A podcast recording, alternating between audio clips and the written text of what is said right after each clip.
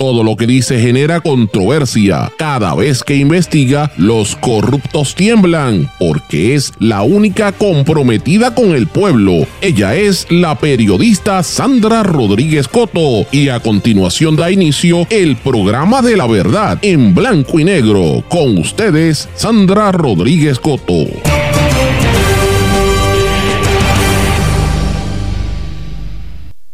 Se confirma una vez más lo que se adelanta siempre en blanco y negro con Sandra. En esta ocasión, las pesquisas que hay a nivel federal y estatal contra el alcalde de Aguadilla, Julio Roldán. Bienvenidos a su programa en blanco y negro con Sandra para hoy martes 31 de octubre de 2023. Les saluda Sandra Rodríguez Coto. Se confirma lo que veníamos adelantando hace meses de que está en la mira de los federales el alcalde de Aguadilla, Julio Roldán, por múltiples situaciones que hay irregulares y señalamientos incluso a nivel federal muy serios sobre sus gestiones personales y en el ayuntamiento. Se evidencia que remodelan la caseta 48 de la familia de Jennifer González, donde aparenta haber ayuda de los vigilantes de recursos naturales, esto es en La Parguera. Hoy conversamos sobre religión, la libertad de expresión y los 150 años de la abolición de la esclavitud en torno a un foro que empieza mañana en el Seminario Evangélico. Las implicaciones de la alegación de culpabilidad de Pablo Casellas anuncian una inversión de 800 millones para grandes proyectos de la Autoridad de Acueductos y de la Autoridad de Energía eléctrica. Se sale Charlie Delgado y el alcalde de Villalba de la contienda, entonces quedará la primaria entre Jesús Manuel Ortiz y Zaragoza en el Partido Popular. Brasil se lanza a explotar el filón del afrofuturismo. Gobierno se fija por primera vez en este mercado emergente y promete dar un empujón a los pequeños emprendedores negros que ya trabajan en el sector. ¿Y Puerto Rico? ¿Para cuándo? Vamos a hablar de estas y otras noticias en la edición de hoy de En Blanco y Negro con Sandra. Esto es un programa independiente sindical que se transmite a través de todo Puerto Rico en una serie de emisoras que son las más fuertes en sus respectivas regiones por sus plataformas digitales, aplicaciones para dispositivos móviles y redes sociales. Y estas emisoras son Cadena WIAC, compuesta por WYAC 930 AM Cabo Rojo Mayagüez, WISA WISA 1390 desde Isabela, WIAC 740 en la zona metropolitana. Nos sintonizan también por WLRP 1460 AM Radio Raíces, La Voz del Pepino en San Sebastián, X61, que es el 610 AM, 94.3 FM, Patillas, Guayama y todo el sureste y este del país. También desde Ponce para todo Puerto Rico por WPAB 550 AM y ECO 93.1 FM. Estamos también transmitiendo por internet a través de mundolatinopr.com y en todos los formatos de podcast, Spotify, SoundCloud, Apple y Google Podcast y todas las demás plataformas. Usted puede conseguir este programa una vez salgamos del aire, pero vamos de lleno con los temas para el día de hoy en blanco y negro con Sandra Rodríguez Coto. Muy buenas tardes y bienvenidos a esta edición de En Blanco y Negro con Sandra. Happy Halloween, Trick or Treat Halloween.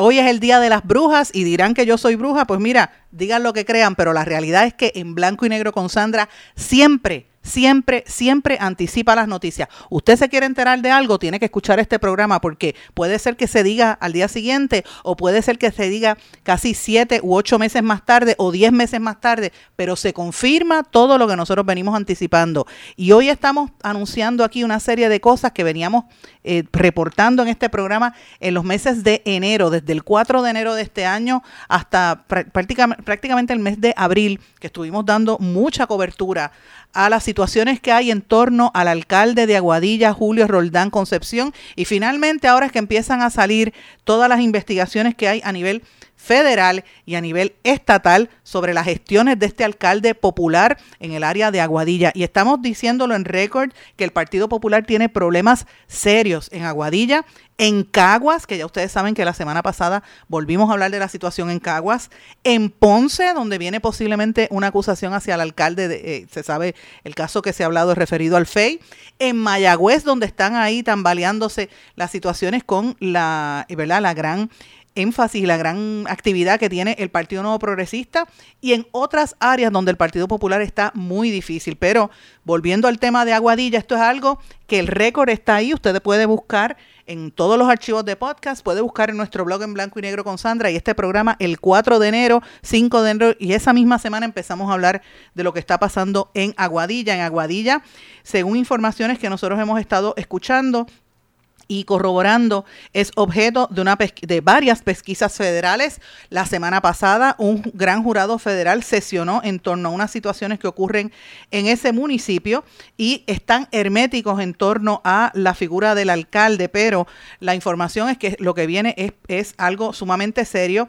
Se vincula a una serie de contratos y eh, transacciones que se han hecho con fondos del municipio de Aguadilla, confirmando lo que nosotros anunciamos el 4 de enero en este medio y estamos en 31 de octubre. Mire todos los meses que ha pasado para corroborar lo que nosotros estamos diciendo y ahora es que la prensa corporativa está diciéndolo. Así que me gusta hablar del récord porque lo dijimos aquí primero y usted puede no me cree, busque el archivo para que usted vea que lo dijimos aquí. Y mire, las transacciones sospechosas se vinculan a una serie de contratos y una serie de movidas que han habido con eh, propiedades del alcalde, que se ha hecho eh, otro terrateniente más, que han estado adquiriendo una serie de propiedades desde que entró a dirigir la alcaldía, el régimen de terror que tiene instaurado en ese municipio, las eh, querellas por hostigamiento laboral y hostigamiento sexual, las imputaciones por los viajes y las cirugías estéticas que se ha estado haciendo el alcalde y otra serie de cosas que están bajo eh, pesquisa de estas autoridades federales, pues mire, se van a estar revelando en estos días. Y yo quiero recordarle a las personas que en enero nosotros habíamos presentado en este programa una serie de audios donde incluso hasta el hijo, uno de los hijos fallecidos del alcalde, le imputaba que él utilizó ilegalmente fondos federales de PUA, ustedes se acuerdan PUA, el, Pandemic eh, Assistant, el programa aquel, y que el alcalde también había perdido una demanda que tuvo contra el ex recaudador del Partido Popular Democrático, Anaudi Hernández, con quien tiene una serie de polémicas el alcalde de Aguadilla. Así que esto es parte de lo que se ha estado denunciando y todo esto trascendió en aquel momento en el que había conmoción y encono general porque el alcalde estaba permitiendo la destrucción acelerada de lo que sucedía en, en Aguadilla con el, ¿verdad? El, el desarrollador que tiene allí en la zona de la en, la zona de la cueva Las Golondrinas, que como todos ustedes saben, ha habido allí una destrucción, hubo disparos, incluso iban a matar a, un, a, unos, a unos manifestantes y el grupo de la policía de Aguadilla, donde precisamente en esa zona es que sale el, el policía que se suicidó ayer en el caso de los envejecientes allá en Isabela, todo se relaciona, señores, y hay una relación directa también entre el alcalde de Aguadilla y el alcalde de Isabela, donde tienen eh, parientes trabajando de un lado a otro. Yo sé que en Isabela escucha mucho este programa, pero ustedes saben que estamos en récord hablando de este programa y de esta situación también. Eh, esto coincide con los documentos que constataban la compra de propiedades en el municipio que fueron declaradas estorbos públicos. Volvemos a lo mismo, la misma dinámica de los estorbos públicos que denunciamos en la situación de, de eh, Caguas la semana pasada, pues mira, esto es otro de los temas que va a trascender en torno a lo del alcalde de Aguadilla, Carlos, eh, ¿verdad? Eh, el Julio Roldán. Y aquí tengo que mencionar también que hay, un, hay unas alegaciones del favoritismo del alcalde Julio Roldán con el desarrollador, el, donante político y desarrollador Carlos Román González, el de la eh, Cueva de las Golondrinas, que es objeto de una pesquisa federal. Así que estoy hablando de todas estas situaciones, señores, porque cuando usted escucha estas noticias por ahí, usted va a saber que usted lo escuchó primero aquí en blanco y negro con Sandra. Y yo quiero... Eh, no sé, recordarles a ustedes un poquito parte de lo que nosotros habíamos dicho aquí en enero de este año. Este que ustedes van a escuchar aquí es un audio de los que nosotros publicamos en esa fecha les voy a ayudar. Pero por favor, una cosa le pido, no me involucren en corte ni nada de eso, eso a mí no me gusta. A mí me estaban buscando por lo del PUA para, para que dijera que fue Julio que, lo había llenado y eso, y mm, yo no, no contesté teléfono y me perdí. Pero ya él estuviera jodido. Lo que pasa es que yo no quise hacer nada, no me gusta la corte, no me gusta bregar con la policía ni nada de eso. Eso que ustedes escuchan ahí es el audio, voy a, voy a repetirlo otra vez, es el audio. Uno de los hijos del alcalde de Aguadilla, Julio Roldán, él falleció y en el hijo, en, ¿verdad? Ustedes escuchan, me, excusan que una palabra es, ¿verdad? No lo advertí antes, pero lo quiero mencionar. Es la voz de Cristian Alexander Roldán acusando a su padre de haber cometido fraude con los fondos del PUA. Después de haber hecho esos audios, el joven fue asesinado en los Estados Unidos. Esto fue en el mes de febrero. Y yo quiero recordarlo porque como me gusta hablar del récord, esto lo dijimos en enero y en febrero a ese muchacho lo, lo asesinaron. Y él planteaba en un segundo audio eh, una serie de de alegaciones donde decía que lo estaban obligando y lo mandaban a buscar para tratar de limpiar la imagen de su padre. Escuchen este segundo audio que nosotros eh, presentamos en este programa en enero 4 de este año. Ellos para el cumpleaños de Julio, ellos me mandaron a buscar. Pero eso fue una estrategia para la campaña porque Julio no me hablaba. Yo fui quien lo busqué a él y sin saber que él estaba postulado para alcalde. Lo busqué porque me dio remordimiento porque yo mismo le había dejado de hablar por sus cosas, que, las cosas, cosas que me había hecho en el pasado. Pero sí, fue, fue todo para eso. Eso fue una estrategia. Para que todo el mundo viera que él se había reconciliado con su hijo. En ese segundo audio, el hijo del alcalde, fallecido Cristian Alexander Roldán, recuerda que él estaba distanciado de su padre, estaban peleados y decía que su padre lo, lo maltrataba y pues tenían una situación vinculada incluso donde se alegaba que ese muchacho tuvo situaciones relacionadas con el bajo mundo. Yo quiero escuchar un tercer audio que es mucho más contundente y nosotros lo presentamos aquí en enero de este año y quiero que ustedes escuchen qué fue lo que nosotros presentamos trató de robar el dinero del PUA.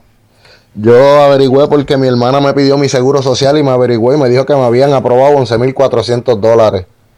Lo cual llegó un cheque de 7.400 y Julio no me había dicho nada. Yo me hice el pendejo y le pregunté, mira, ¿me llegó el cheque o me lo aprobaron? No, no te lo aprobaron porque tú tienes problemas con el IRS allá en, en el estado donde tú vivías. Pues la cuestión de todo fue que habían llegado ese dinero y él, él se estaba haciendo el pendejo. Cuando yo se lo dije y le dije, si el cheque no llega para el viernes, yo lo voy a reportar robado. El viernes él llegó a donde mí con el dinero catch. Eso es parte de lo que él dice. el audio tiene otras palabras o ese que no las puedo poner al aire, pero él está diciendo que en cuestión le había dicho al padre que no iba a permitir que, que, siguieran robando ese audio y que él iba a viajar a Puerto Rico en aquel momento para decirlo. Este muchacho eh, falleció, eh, apareció muerto, el hijo Cristian Alexander Roldán, el hijo de uno de los hijos del alcalde. Y obviamente esto también se evidenciaba en una serie de tweets que fueron publicados en esa época eh, y que la gente los recordó, los tweets originaban del año 2021, donde el hijo del alcalde decía que su padre lo había dejado con una deuda del dinero del PUA y le quería adjudicar a él su problema. Cuando este muchacho aparece muerto en los Estados Unidos, eh, ¿verdad? Con unas alegaciones que yo no voy a entrar aquí, pero el que sabe de Aguadilla y la gente que nos está escuchando en esa zona sabe que yo sé lo que está pasando allí. Estoy muy clara por los comentarios que hay en Aguadilla, pero cuando este muchacho aparece muerto en los Estados Unidos, el padre no lo fue a ver. Antes de, que trascendiera ese chat, eh, pues han habido otras controversias con el alcalde de Aguadilla, controversias familiares. En febrero del año pasado, otro de los hijos del alcalde, José Julián Roldán Villanueva, fue el que se vio involucrado, y ustedes recordarán, en un escandaloso eh, problema cuando trascendió en una página de las redes sociales un chat eh, titulada Fiscalización por Puerto Rico, en el que él había creado lleno de insultos y ataques contra varias personas, incluyendo la exalcaldesa del Partido Nuevo Progresista, Yanitzia Irizarri, que como ustedes recordarán, Julio Roldán le había ganado por unas cuestiones mínimas, ¿verdad? La, en esa elección que fue prácticamente a un conteo, eh, porque todo el mundo dice que ella era la, que iba a salir eh, ganando, pero ganó Julio Roldán, que en aquel momento Roldán, el hijo de Roldán, labora en la oficina del presidente de la Cámara, Rafael Tatito Hernández, y se disculpó después que salió las palabras OS en esas 275 páginas de ese otro chat donde eh, el otro hijo del alcalde llamaba a Yanis Irizarry animal,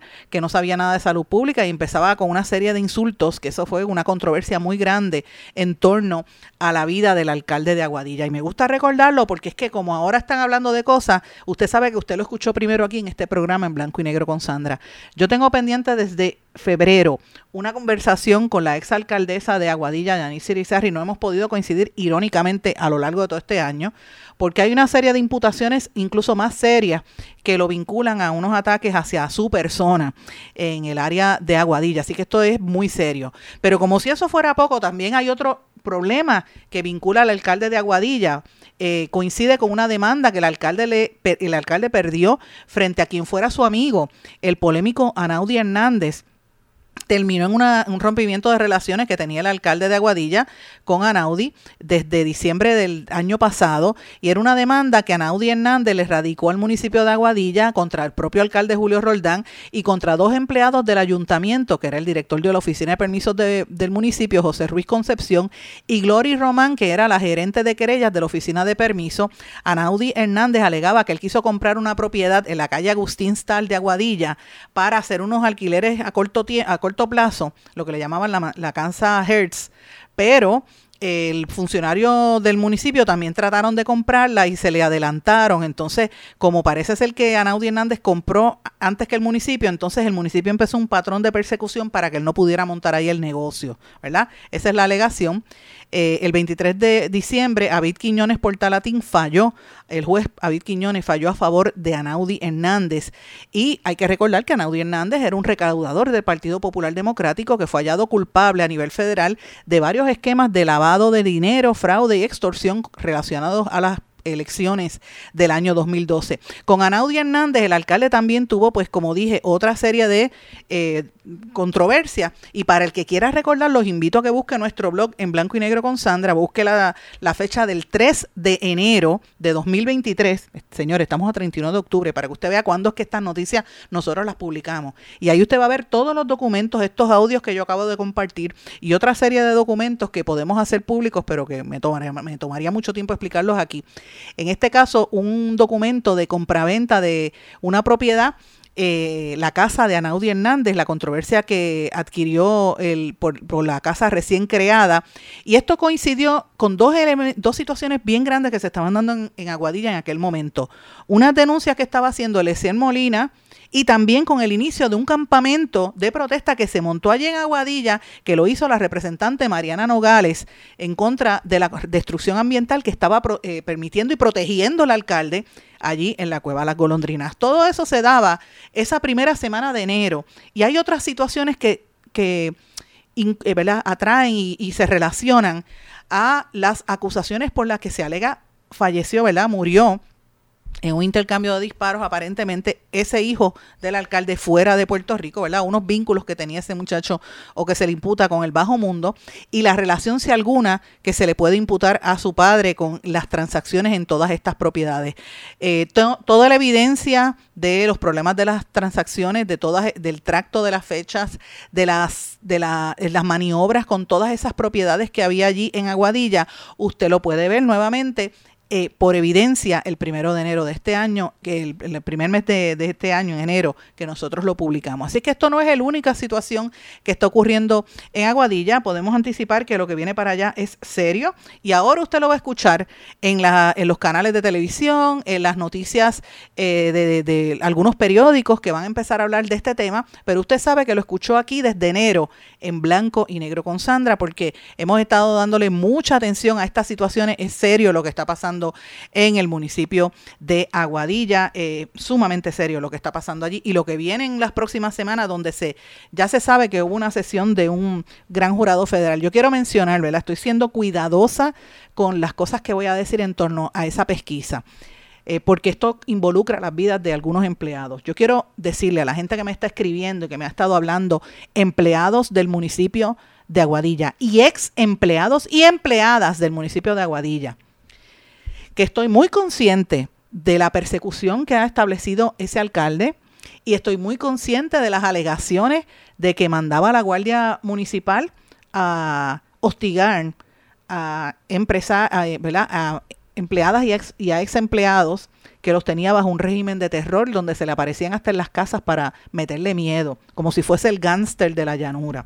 Así que estamos hablando de algo sumamente serio eh, estamos muy conscientes de lo que va a pasar y esto se va a saber en los próximos días. Hasta ahí voy a mencionar de las situaciones de Aguadilla porque lo que viene para allí es grande. Muy serio, muy serio. Mientras tanto, señores, en esta semana, ¿verdad? Ayer se suspendió, pero va a continuar hoy y a lo largo de semana de la semana el caso que hay precisamente en el área oeste, en el, con, ¿verdad? Referente a los arrestos que hubo en La Parguera Eh, ese caso es bien conflictivo, empezó ayer, pero pues eh, la presentación se puso un poco tensa. Los policías en su mayoría no dieron cara y ustedes recordarán que ese es un caso por el cual arrestaron una serie de manifestantes que estaban denunciando las construcciones ilegales en torno a la parguera. Irónicamente, allí mismo en la parguera, en la, en la caseta de la familia de Jennifer González, volvieron a construir en la cara de una serie de empleados del Departamento de Recursos Naturales y de FURA, de esa misma zona de allí de la palguera, que son los que protegen. La pregunta que hay que plantearse es si esos mismos empleados de FURA, policía, y esos mismos empleados de recursos naturales, los vigilantes, son los que están construyendo o no de manera ilegal en esa, en esa caseta que ilegalmente está construida sobre el agua, la zona marítimo terrestre, es más, ni marítimo terrestre, marítimo, porque es en el agua, invadida allí en La Parguera. Así que esta situación está fuera de control y hay unos vídeos que están evidenciando esto de lo que estoy hablando. Así que estamos hablando de una situación muy seria en torno a lo que pasa en el área de La Parguera, a lo que pasa en torno a los arrestos de ese caso que se van a estar viendo ahí y en torno al seguimiento al caso de eh, la cueva Las Golondrinas en Aguadilla, eh, que tiene que ver con lo que acabo de mencionar hace un rato en torno al alcalde. A todo esto usted le añade cómo sigue la, demolición, ¿verdad? De, de la de la pared ilegal que construyeron en el edificio Sol y Playa en Rincón. Y ahí usted tiene el, el, ¿verdad? el escenario completo de cómo se ha gestado toda esta operación tipo déjame no vamos a usar la palabra, una cosa como parece como una película de mafia, como si fuese una película, ¿verdad? Estoy diciendo yo, ¿cómo es posible que en estos municipios se estén dando estas dinámicas y qué casualidad que todo se dé fuera del área metropolitana, porque es como si no existiera, para que acá en San Juan y en el área metropolitana la gente no se entere lo que está pasando en otras zonas fuera de aquí.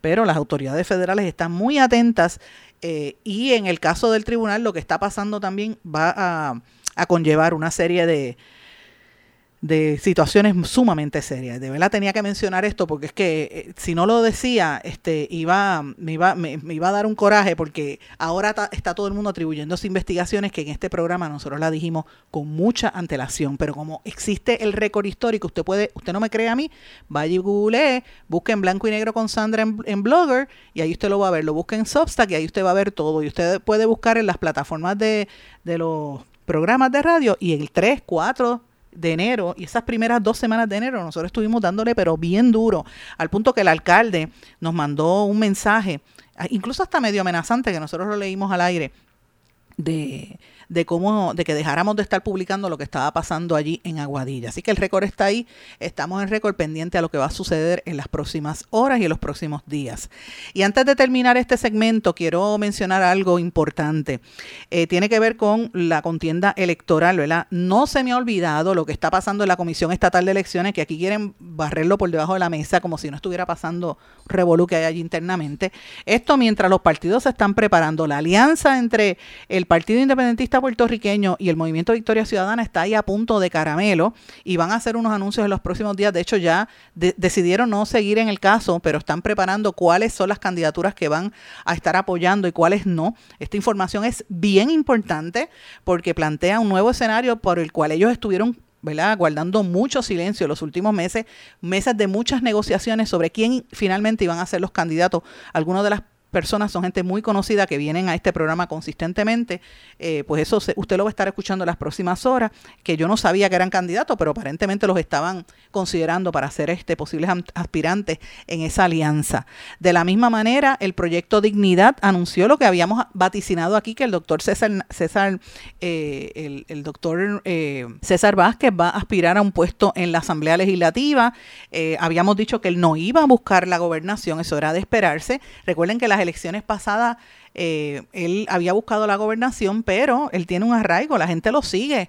Además de que es una, a, pesar de las controversias que pudieron haberse suscitado la semana pasada por las expresiones que él hizo de Jennifer González, lo cierto es que él tiene unos seguidores muy fuertes y Proyecto Dignidad en su, en su base política lo respalda. Así que yo no tengo la menor duda que él va a hacer una campaña bastante fuerte. Y recuerden que era parte de la estrategia nombrar al alcalde de San Sebastián como candidato a la gobernación, pero ahí va a haber primaria porque eh, eh, Adanora, que había sido la candidata a comisionada reciente, que fue la más votos que sacó, de ese partido va a buscar la primaria hacia la gobernación. Así que hay eh, movidas allí. Y por último, antes de irme a la pausa, Partido Popular Democrático se están alineando los planetas porque ellos están tratando de evitar una primaria a toda costa. Charlie Delgado, el ex eh, alcalde de Isabela y ex candidato a la gobernación, dijo finalmente que no se va a postular, que quiere un puesto en la Asamblea Legislativa. Y al salir el de Villalba, que también dijo que no quería un puesto para la ¿verdad? para la, la, gobernación, sino para la legislatura, va a quedar una primaria entonces entre Jesús Manuel Ortiz y posiblemente Zaragoza, quien no se retira. Ellos están tratando de evitar una contienda, ¿verdad? Una, una primaria que podría ser desastrosa para el Partido Popular Democrático. Pero fíjense qué cosa más interesante, cómo todos buscan acomodarse y conseguir trabajito pago en la Asamblea Legislativa.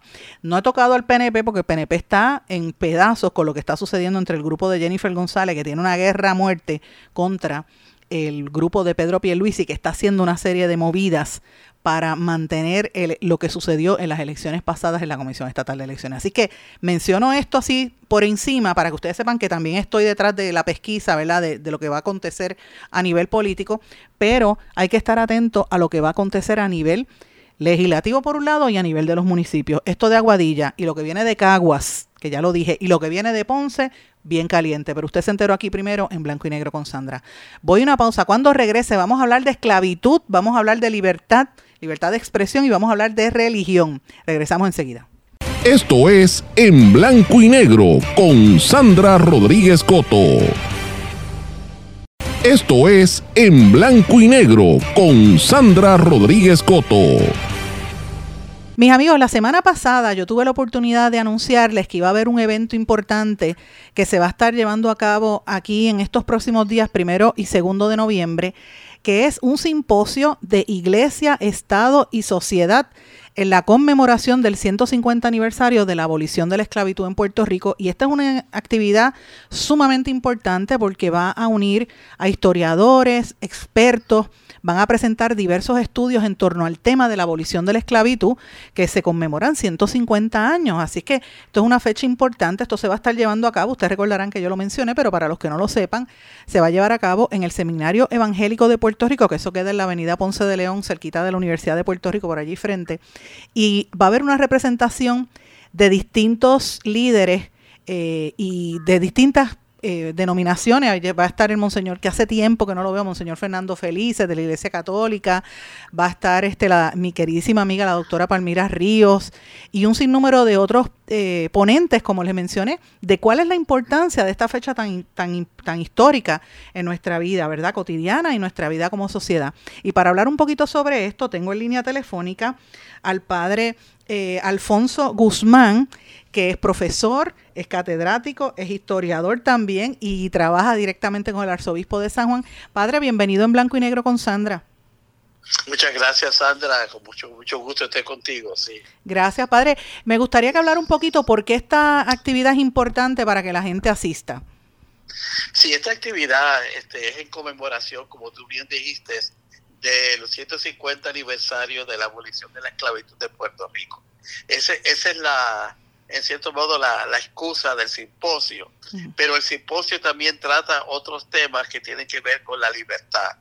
Eh, pues, eh, se comienza con hablando de algunos temas de la esclavitud al principio, pero también se toman, hacen, hacen otros temas, por ejemplo, el que yo voy a dar, que es la libertad de culto en Puerto Rico, eh, otros van a hablar de la libertad de, expresión, diferentes aspectos de, de la palabra libertad. Por eso te digo que no es solamente el, la, liberación de los esclavos que se va a tratar, sino otros aspectos de, libertad eh, en general, ¿no?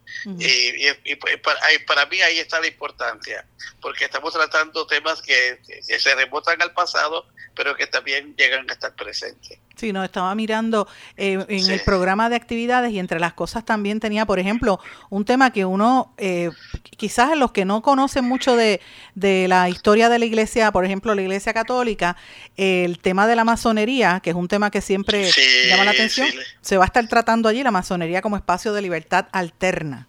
Exacto, ahí tiene. Y luego está el, luego está el doctor Rafael Méndez, que también tiene otro tema sobre la, eh, después de, antes del, mío, si lo pueden leer. Sí, libertad eclesiástica. el tema de, la libertad eclesiástica, ¿sí? entonces los obispos, sí, cómo, cómo se van, cómo se van este, nombrando los obispos puertorriqueños, sí. O sea que ya tú ves que es una, es una gama amplia de, de temas en, conmemoración a, ese evento del pasado. Es importante porque la gente piensa en evolución de la esclavitud y se acuerda de los de los esclavos, que no me gusta utilizar ese término, me gusta decir personas esclavizadas porque nadie ellos vinieron aquí obligados, ¿verdad? Pero este Puerto Rico fue, eh, ¿verdad? No fue uno de los últimos países en, en, este hemisferio, pero sí. Exacto, fue, uno, de los, fue uno de los últimos, pero, sí. Pero, no fue de, el, porque el último fue Brasil prácticamente, pero Puerto Rico está como que ahí casi, casi al final, vamos a decirlo así, de los últimos, pero.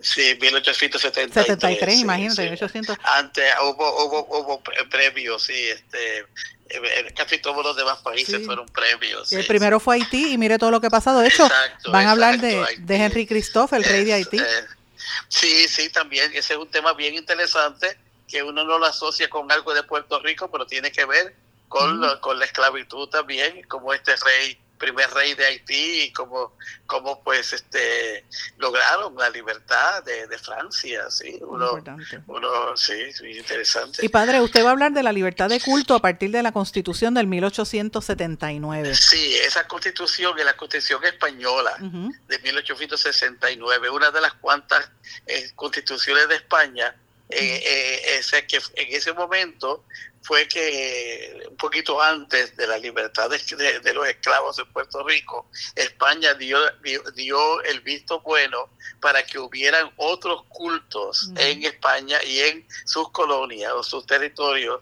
en aquel momento. Y es cuando los protestantes comienzan a ser eh, legales, o sea, el protestantismo comienza a ser legal. Antes era ilegal, estaba prohibido porque la Iglesia Católica era la, la, del Estado. Pero en esa fecha se hace la libertad de culto y ahí comienzan a surgir, comienza a surgir la primera iglesia protestante en Puerto Rico oficialmente, que es la episcopal. La episcopal que empezó en, si no me equivoco, fue en Ponce, en el área sur, ¿verdad? En Ponce y luego en Vieques también. Y luego en Vieques, exacto, Y después con el cambio de soberanía, pues entraron muchas iglesias de los Estados Unidos, bautistas. Entonces yo hablo también de la, de la libertad de de culto en la, en la, Constitución de Estados Unidos y luego la libertad de culto en la Constitución de Puerto Rico y, no sé pues voy trazando verdad cómo cómo afecta cómo afectó a eh, los protestantes para, para, para establecerse y luego cómo afecta también eh, a los católicos, porque después de la, del cambio de soberanía, los católicos, pues, de cierto modo, tuvieron una, eh, este, una eh, pasaron a ser de una iglesia oficial a una iglesia pues eh, como las demás ¿eh? y también y también hubo hubo que ampararse en la libertad de culto para exigir los derechos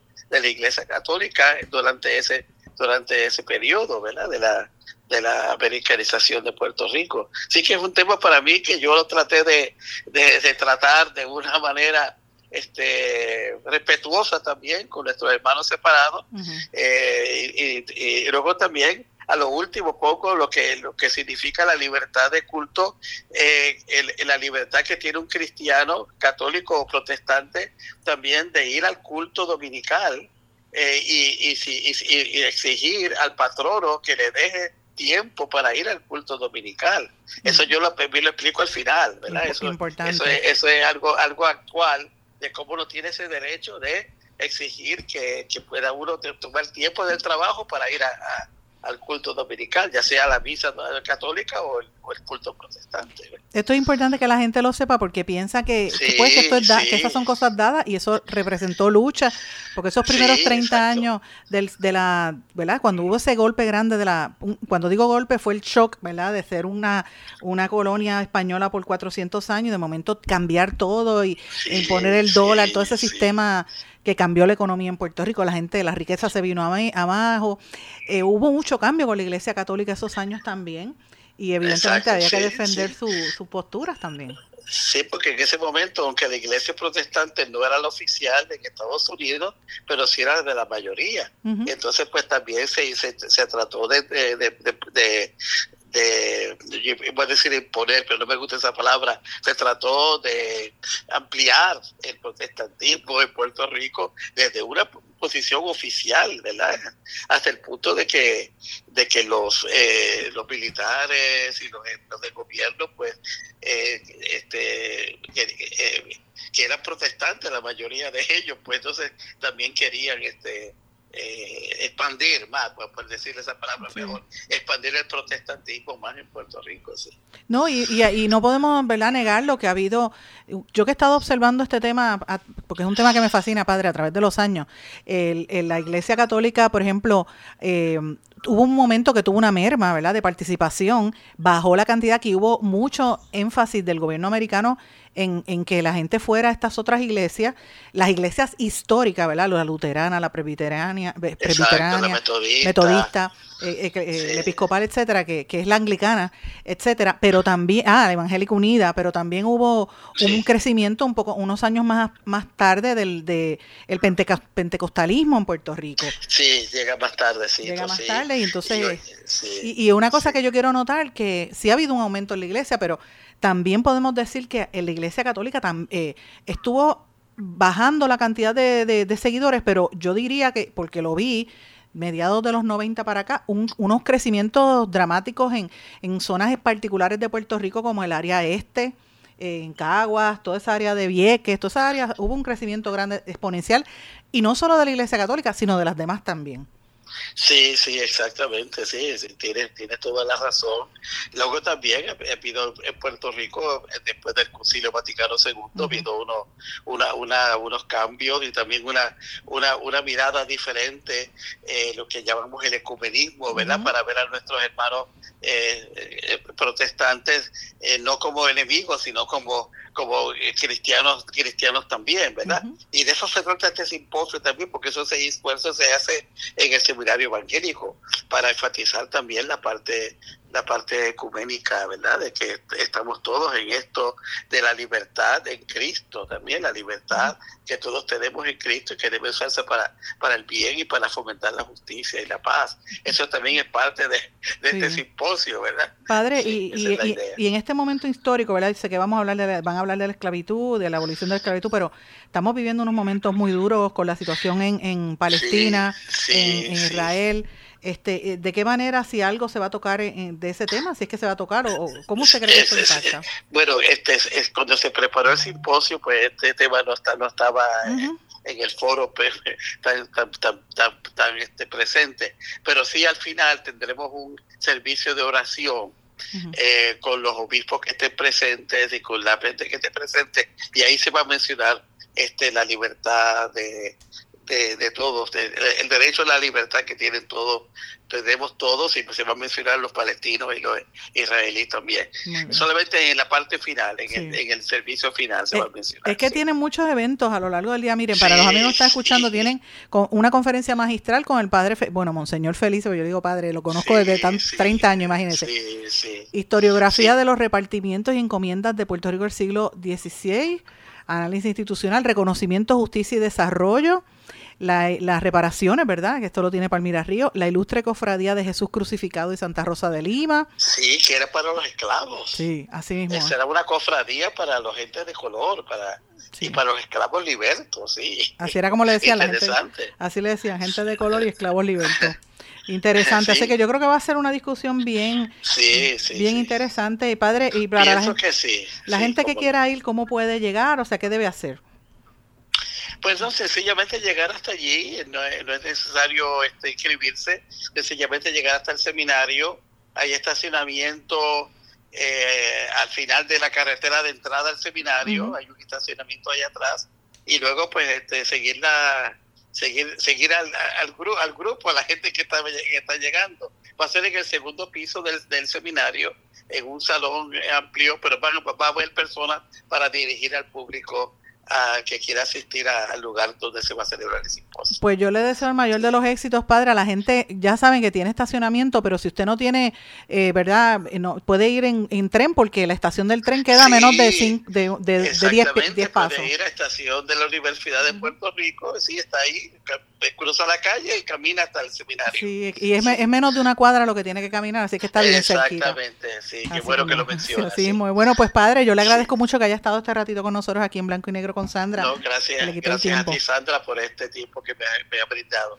Gracias. por, llevar este mensaje a todos. Muchas gracias. Esperemos que sea un éxito este, este evento el día miércoles y el jueves. Muchas gracias, mis amigos. Voy a una pausa. Regresamos enseguida.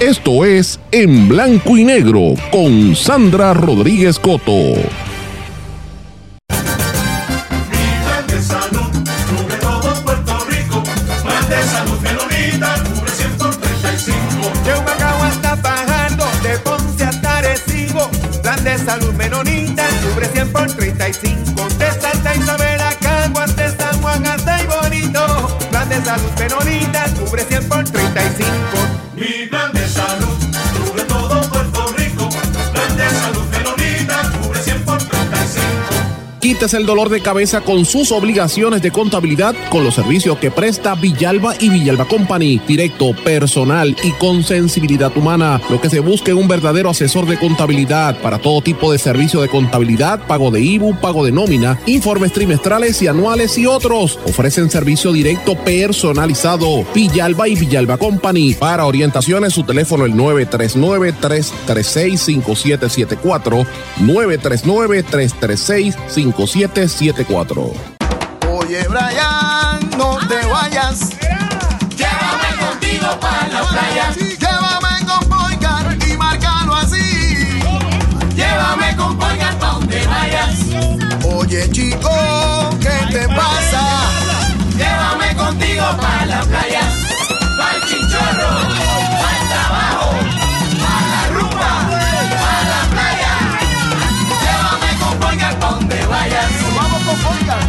Legisladores, no al proyecto del Senado 258. Este proyecto de ley 258 tiene una enmienda que permite a las farmacias realizar pruebas de laboratorio. El laboratorio es el único lugar autorizado en ley para la realización de pruebas y reportar resultados. El laboratorio clínico lleva controles específicos para ofrecer resultados exactos en los que puedes confiar para el cuidado de tu salud. No te arriesgues por la salud de todos. Dile no a la enmienda que permite la realización de pruebas de laboratorios en las farmacias. Legisladores, voten no al proyecto del Senado 258. Mensaje de la Asociación de Laboratorios Clínicos de Puerto Rico.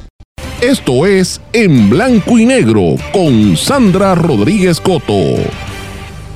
Y regresamos en blanco y negro con Sandra. Bueno, mis amigos, ya hablamos en el primer segmento de lo que está pasando en Aguadilla, lo que viene para Caguas, que no se me ha olvidado. Y esta investigación estamos detrás de otros aspectos sobre el tema de, de los, eh, ¿verdad? las propiedades que declaran estorbos públicos, eso trae cola. Eh, hablé también de lo que pasa en la contienda del Partido Popular a nivel interno, lo que ha hecho y lo que está planificando la alianza entre el PIB y el Movimiento Victoria Ciudadana, la contienda en el PNP y también hablamos en el segmento anterior de este foro que viene sobre libertad de expresión y de libertad religiosa. En este último segmento del programa voy a hablar de otros asuntos que me parece que son sumamente importantes y que la gente lo ha olvidado. Y uno de estos temas fue lo que se discutió la semana pasada sobre el, el acuerdo que hubo en torno al entre el Ministerio Público y la defensa de Pablo Casellas en torno al vil asesinato de su esposa Carmen Paredes. Y yo quiero invitarlos a que los que no lo hayan leído busquen en el periódico El Vocero una columna que publicó mi queridísima amiga, una de mis mejores amigas, lo digo públicamente, como si fuera una hermana para mí, Catherine Angueira. Catherine Angueira escribe fuerte, ¿verdad? Y escribe bien contundente, pero las informaciones que Katy publica, Catherine, yo le digo Katy, que Catherine publica, mire, son, nos ponen a pensar y a reflexionar. Y realmente aquí lo que ha habido es una negociación para que salga bien Pablo Casellas con la posibilidad de estar apenas ocho años, una sentencia eh, donde prácticamente se burla después de haber surcido a tiro a su esposa Carmen Paredes. Y esto es un negocio redondo para el asesino, que es, Casellas quien admitió eh, ser un asesino de su mujer. Eh, es importante que la gente tenga esto, esto bien presente porque cuando él se declaró culpable el pasado 26 de octubre, el jueves de la semana pasada, por haber asesinado a su esposa, la gente como que se sorprendió, eh, pero la realidad es que este, este ex corredor de seguros es una persona con un historial donde toda su vida había estado manipulando a través de las conexiones que tenía con su padre, ¿verdad? Que había sido el juez federal Casellas, y de gozar de una ¿verdad? De un estatus, por decirlo así, social, donde le, él, hacía prácticamente lo que le daba la gana. Eh, y eh, se le imputa lo mismo incluso hasta a sus hijas con el comportamiento que tenían antes de esta situación de su madre, cuando aparece muerte a su madre. Él resultó convicto eh, el, el, si no me equivoco, el 14 de julio del año 2012 eh, luego de que en enero del 2014 un, jurado federal lo declaró culpable en un, en un veredicto de votación 11 a 1. Entonces, toda esa batalla que se dio entre la Fiscalía y la defensa, que llegó al Tribunal de Apelaciones, que luego quedó anulado cuando el Tribunal Supremo de los Estados Unidos resolvió el caso de Ramos versus Luisiana, de, acuerdo a los cambios que hubo en la Constitución Federal, todos los veredictos que eh, ahora tienen que ser unánimes y por esta determinación aplicaría aquellos casos pendientes de apelación. Así que esto es una nueva norma jurídica. Yo les invito a los que me están escuchando, ¿verdad?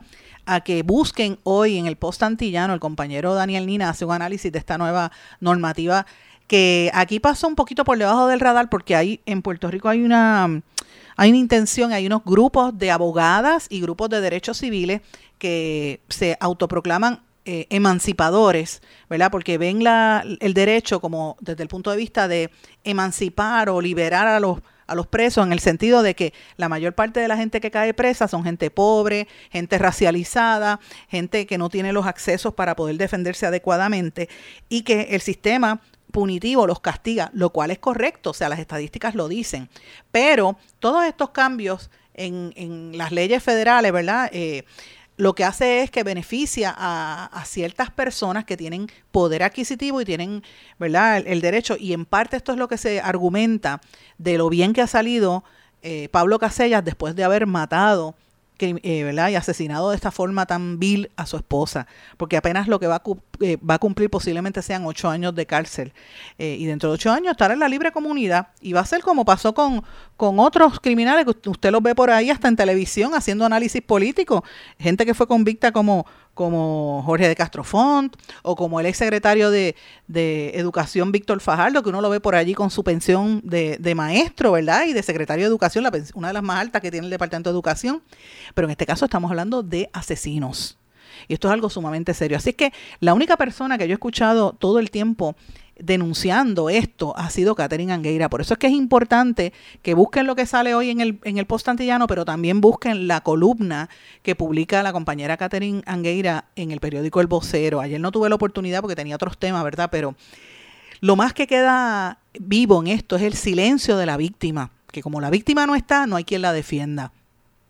Así que esto es eh, la tranquilidad con la que se pues, este, esa familia va a estar por unos años, pues nos, nos pone a pensar de verdad dónde está la balanza de la justicia en nuestro país y, y cómo es que salen unos sí y otros no, ¿verdad? Y al final de cuentas, ¿qué va a pasar con, esta, con este caso? Que realmente no es nada con qué celebrarse como se ha pretendido presentar. Así que lo, lo traigo porque es importante para discutir. Quiero traer otro tema también importante y esto tiene que ver con el anuncio que se hizo de que el Departamento de la Vivienda firmó una serie de acuerdos con la Autoridad de Acueductos y Alcantarillados y la Autoridad de Energía Eléctrica que superan los 800 millones de dólares provenientes del Fondo de Mitigación para ayudar en la represa de Patillas y en otra serie de, proyectos en Villalba, etcétera, que va a mejorar todos los suministros del agua para la región sur de Puerto Rico, los pueblos desde Villalba, Juanadías, Ponce, como que también van a tener unas mejoras en la infraestructura a raíz de todas estas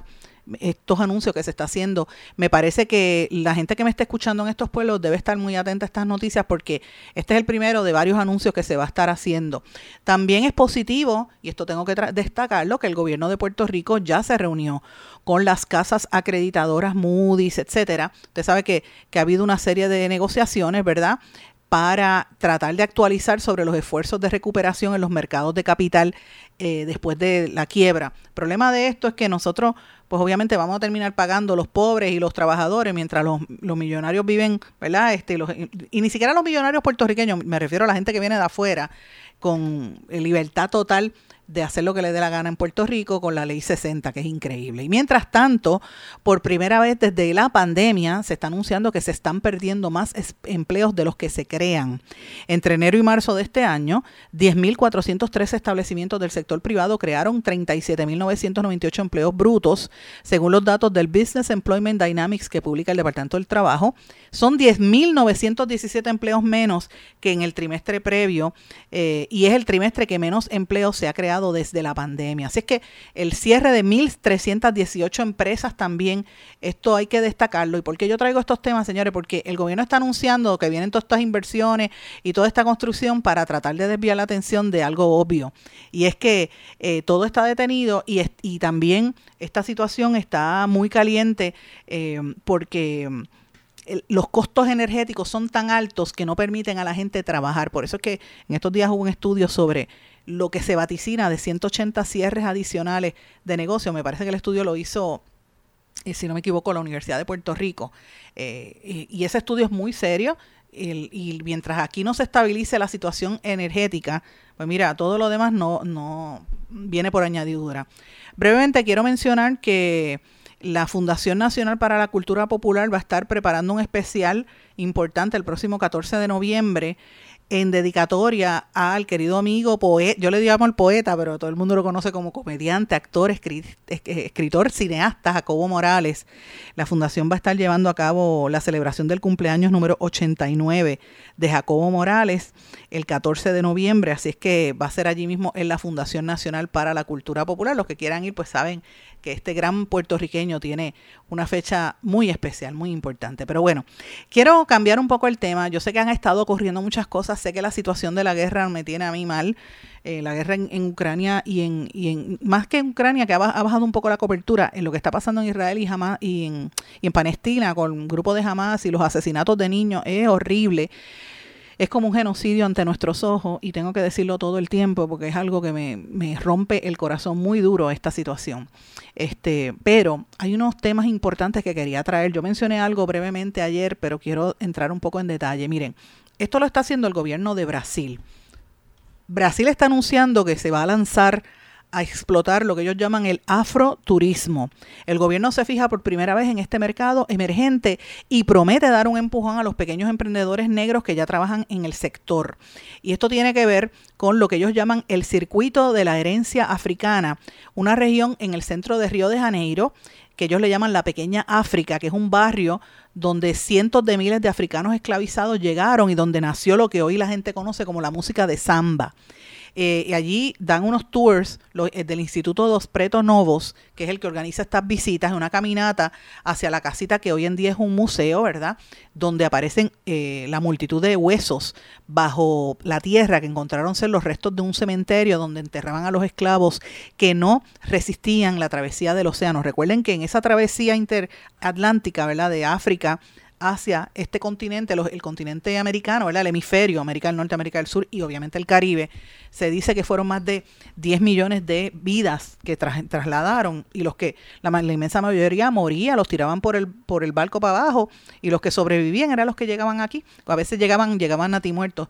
Y eso pues obviamente esos seres humanos se consideraban mercancía. Todo esto fue lo que provocó ¿verdad? El, sistema esclavista que fue por el cual se fundó el sistema de capital que, existe hoy en día y las riquezas de grandes países.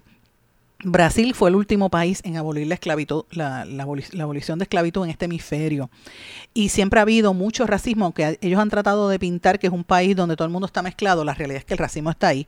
Y esto es un tema que ha estado siempre en, en, controversia, pero eh, ya ellos han visto que como hay un crecimiento en el interés de conocer la historia, pues desde Estados Unidos se han estado dando también y desde Europa como unos movimientos de reivindicación. Estamos en el, en el, en el diseño de la afrodescendencia y el turismo es un área de esa. Están utilizando esos lugares como entes turísticos para que la gente vaya y conozca cómo fue la relación entre los esclavos, eh, lo que ellos, ellos le llaman el diáspora black, que es un startup de, de turismo y ese tipo de cosas. ¿Cómo van, eh, cómo fue que se formó el candomblé?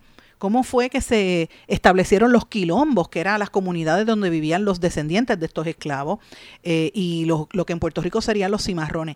Y todo esto ha creado una economía para mover el turismo en ese país que está teniendo un crecimiento de casi un 60% comparado a otros segmentos del turismo, como por ejemplo el turismo dirigido a las comunidades LGBTQ, solamente por mencionar, mencionar una, ¿verdad? No es la única. Esto es lo que está anunciando la Autoridad de Turismo y de Diversidad eh, y de los pueblos indígenas en Brasil.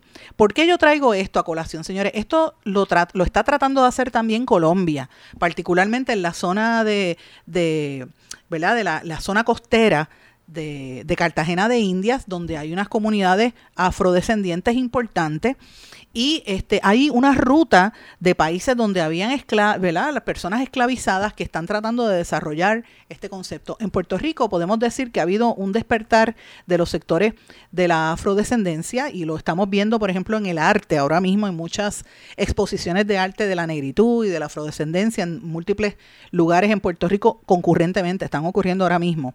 Y es importante porque finalmente se destaca que Puerto Rico tiene artistas negros, no son blancos solamente, pero, pero fíjense cómo se genera toda esta economía y cómo es posible que aquí en Puerto Rico esto no se, no se identifique como, un, como una oportunidad de desarrollo económico para nuestro país.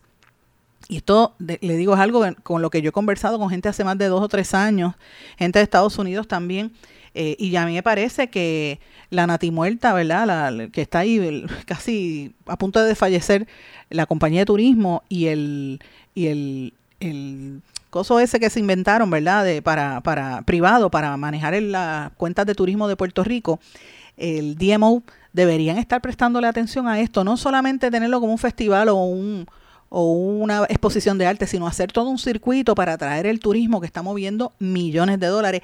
Tan es así que ya ah, este Brasil lo está viendo como un potencial para su desarrollo económico. ¿Qué pasa? Que nosotros no lo hacemos cuando en Puerto Rico hay una cultura tanto o más extensa que la que dejó eh, el legado que quedó en Brasil. Así que lo planteo porque es un tema que debería considerarse como eh, oportunidad de negocios para nuestro país. Con esto, mis amigos, y podemos hablar en esto largo y, largo y, tendido, porque sé que se están haciendo unos esfuerzos en Piñones y en otras áreas, pero bueno, no me da el tiempo para hablarlo hoy. Espero poder hablar con algunos de los líderes que están trabajando este tema en las próximas semanas. Y mis amigos, con esto me tengo que despedir, no tengo tiempo para más. Yo les agradezco su sintonía. Tengan cuidado hoy si van a tricortear con los niños. Verifiquen los dulces antes que todo. Y espero que la pasen bien las brujas. Pues miren, cuidado, porque hoy es en la noche de las brujas. Mis amigos, con esto me despido. Pasen buenas tardes. Nos volvemos a encontrar mañana en otra edición más de En Blanco y Negro con Sandra.